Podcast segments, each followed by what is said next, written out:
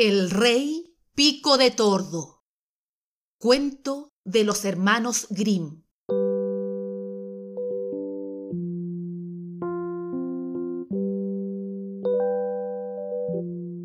Un rey tenía una hija que era extraordinariamente hermosa, pero a la vez tan soberbia y llena de orgullo que ningún pretendiente le parecía bien. Uno tras otro los despreciaba a todos y encima se burlaba de ellos. Una vez dio el rey una gran fiesta e invitó a todos los hombres que, vivieran lejos o cerca, tuvieran intención de casarse. Fueron ordenados en fila según su rango. Primero los reyes, luego los príncipes, los duques, condes y varones y finalmente los nobles. La hija del rey recorrió la fila, pero a cada uno tenía un defecto que encontrarle. Uno le parecía demasiado gordo. ¿Tremendo tonel? Se decía. El otro demasiado alto. Alto y largo. Maldito lo que valgo. El tercero, demasiado bajo. Parece un enano. El cuarto, muy pálido. ¡Ay! Tiene el color de la muerte. El quinto, demasiado colorado. Parece tomate. El sexto, no andaba muy derecho más torcido que un bastón. Y así a cada uno le sacaba un defecto. Pero sobre todo se rió de un buen rey que se encontraba a la cabeza de la fila y cuya barbilla le había crecido un poco torcida. ¡Uy! Pero si este tipo tiene una barbilla como el pico de un tordo. y desde ese momento se quedó con el nombre de Rey Pico de Tordo.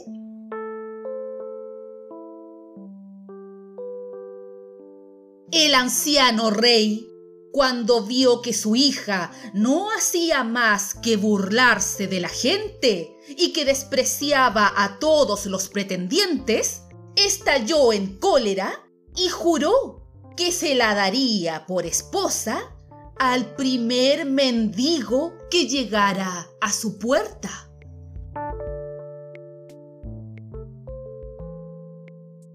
Unos días más tarde, un músico se puso a cantar debajo de la ventana para ganarse con ello una pequeña limosna.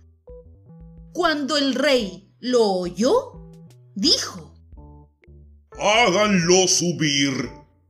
Entró el músico con sus vestidos sucios y andrajosos. Cantó ante el rey y su hija y pidió, cuando hubo terminado, que le dieran un pequeño donativo.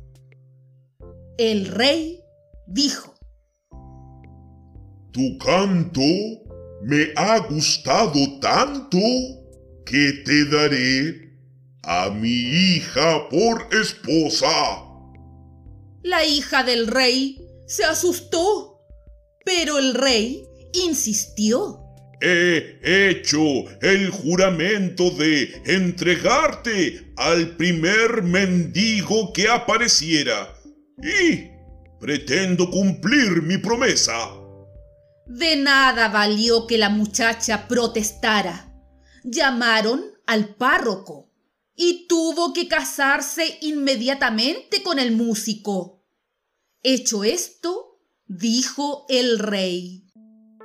No me parece conveniente ahora que tú, siendo la mujer de un pobre mendigo, vivas por más tiempo en este palacio. Así que deberás irte con tu marido. El pobre muchacho la sacó de allí, llevándola tomada de la mano. La princesa tuvo que marcharse a pie con él. Cuando llegaron a un gran bosque, ella preguntó, ¡Oh! ¿De quién es este gran bosque tan hermoso? Es del rey Pico de Tordo, ese que quiso casarse contigo. ¡Ay de mí! ¡Qué tonta, qué tonta, qué tonta! Ojalá fuera su esposa. Más tarde llegaron a una pradera y ella volvió a preguntar. ¿De quién es esta pradera tan hermosa? Es del rey Pico de Tordo, ese que quiso hacerte su esposa. ¡Ay de mí! Pobre doncella, qué tonta, tonta. Ojalá fuera su esposa. A continuación, pasaron por una gran ciudad y ella volvió a preguntar. ¡Oh! ¿De quién es esta ciudad tan hermosa?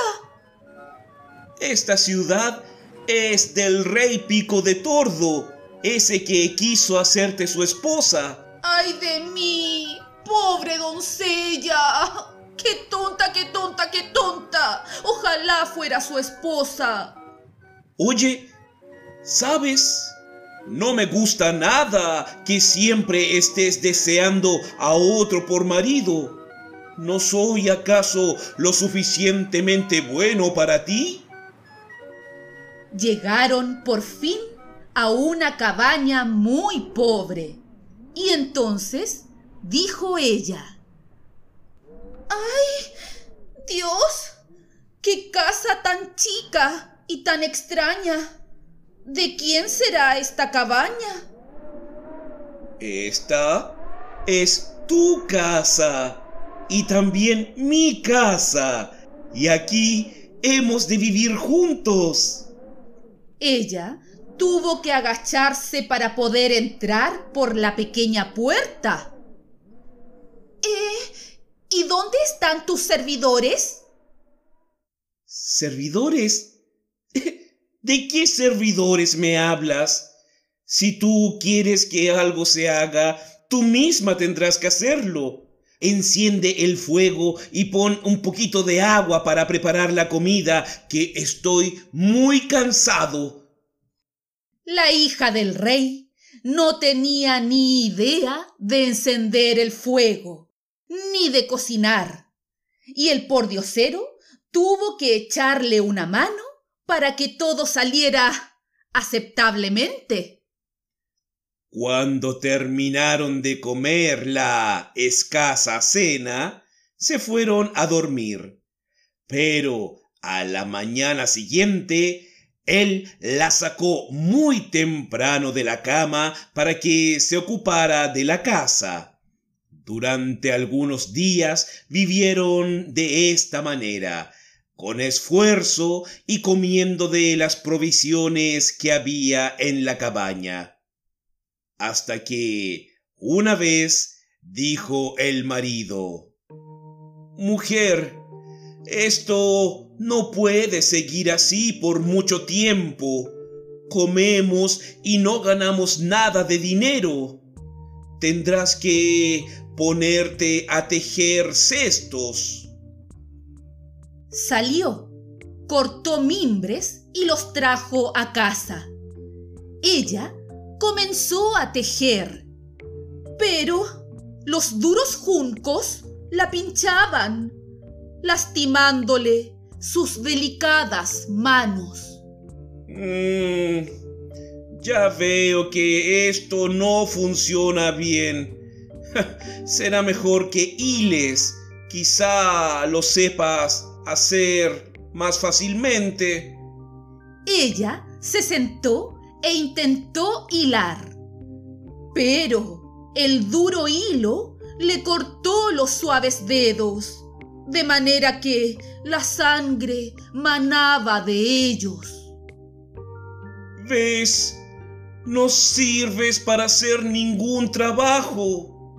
No he tenido mucha suerte contigo.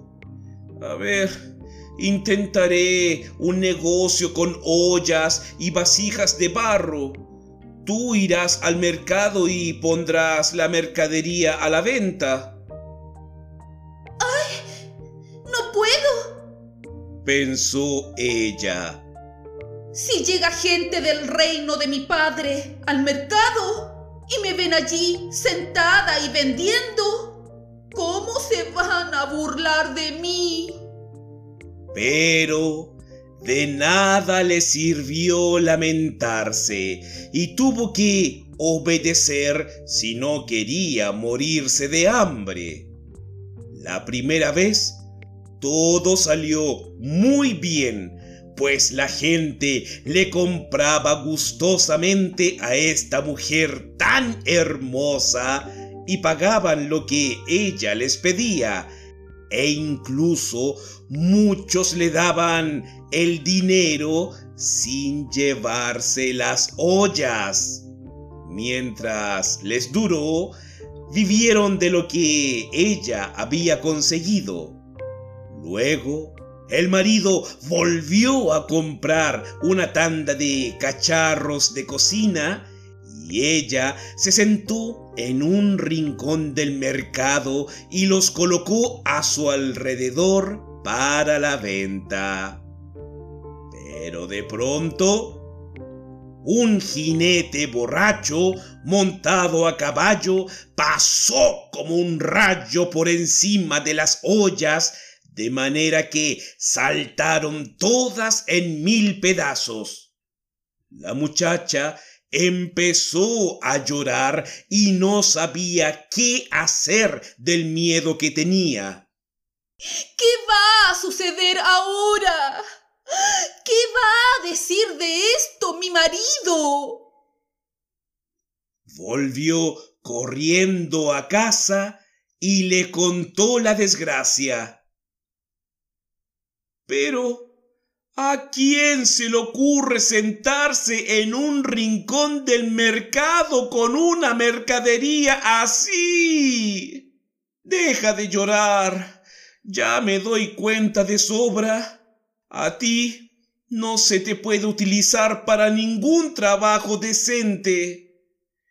He ido al palacio de nuestro rey a preguntar si necesitaban a una joven que ayude en la cocina y me han prometido que te emplearán. A cambio, recibirás la comida sin costo. Pues bien, Ahora la hija del rey era ayudante de cocina. Tenía que ayudar al cocinero y hacer el trabajo más ingrato. Se ató a ambos bolsillos una ollita con una cuerda y en ellas traía a casa lo que le correspondía de las sobras y con eso se alimentaban. Aconteció que el hijo mayor del rey celebraba su boda. Y entonces la pobre mujer subió, se colocó ante la puerta del salón y quiso mirar.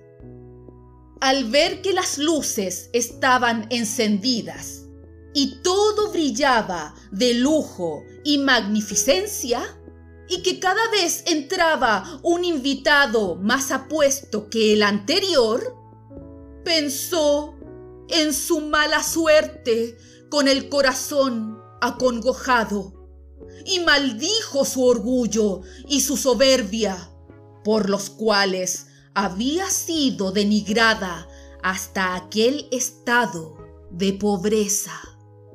Hasta ella llegaba el olor de las exquisitas viandas que llevaban y sacaban de allí, y de vez en cuando los sirvientes le lanzaban algunos trozos que ella metía en sus ollitas. De pronto apareció el príncipe, que iba vestido de seda y terciopelo, con cadenas de oro alrededor del cuello. En cuanto vio a la hermosa mujer en la puerta, la tomó de la mano y quiso bailar con ella. Pero la muchacha, asustada, se negó, pues se dio cuenta de que era el rey Pico de Tordo. El mismo que la había cortejado y que ella había rechazado. Su resistencia no le sirvió de mucho, pues él la arrastró hasta la sala. Pero en aquel momento se rompió la cuerda de los bolsillos y las ollas cayeron al suelo, de tal modo que se derramó la sopa y saltaron los pedazos de comida. Ante esto, la gente estalló en risas y burlas y ella sintió tal vergüenza que hubiera querido que se la tragase la tierra. Salió corriendo por la puerta con ánimo de huir. Pero en la escalera la detuvo un hombre que la llevó de vuelta al salón. Cuando ella lo miró, vio que era otra vez el rey Pico de Tordo. Este, sin embargo, le habló afablemente. No temas. Yo y el músico que ha vivido contigo en la casucha miserable somos la misma persona. Fue por amor a ti que me disfracé de esa manera. Y el jinete que te rompió los cacharros, también fui yo. He hecho todo esto para vencer tu orgullo y castigar la soberbia con que te burlaste de mí. A continuación, ella lloró amargamente y dijo, he cometido una gran injusticia contigo y no soy digna de ser tu mujer. Consuélate, los malos tragos han pasado ya. Ahora vamos a celebrar nuestra boda.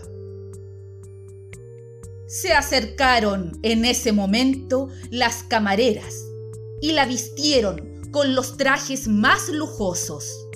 Y vino también su padre, y toda la corte le deseó mucha felicidad en su boda con el rey Pico de Tordo. Y la alegría comenzó a reinar en aquel mismo momento.